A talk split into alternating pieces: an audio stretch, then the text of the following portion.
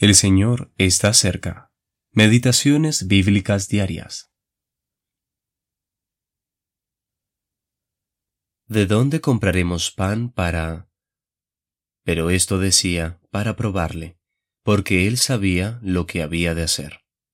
Juan capítulo 5, versículos 5 y 6. Fe débil. Evidentemente los discípulos no podían suplir la necesidad de la multitud.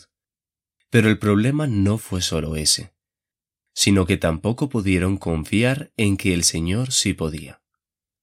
Felipe y el resto de los discípulos habían agotado sus recursos, pero ay, no habían comenzado a confiar en su Maestro. Es por eso que rápidamente le aconsejaron que despidiera a la gente. Pero él les dijo, Dadle vosotros de comer. Entonces se dieron cuenta que solo tenían cinco panes y dos pececillos. Sin embargo, estos eran recursos suficientes si Cristo estaba allí, independientemente de la cantidad de personas en la multitud, y ellos debieron haberlo sabido. Muchos discípulos hoy en día actúan como los discípulos en aquel momento. Son ignorantes de los recursos de la fe que tienen a su disposición, pues nunca se han acercado a recogerlos. Como la viuda de Sarepta, poseen tan solo un puñado de harina y un poco de aceite, lo cual es muy poco para ellos, y menos aún para poder compartirlo con otros. Primera de Reyes, capítulo 17, versículos 7 al 12.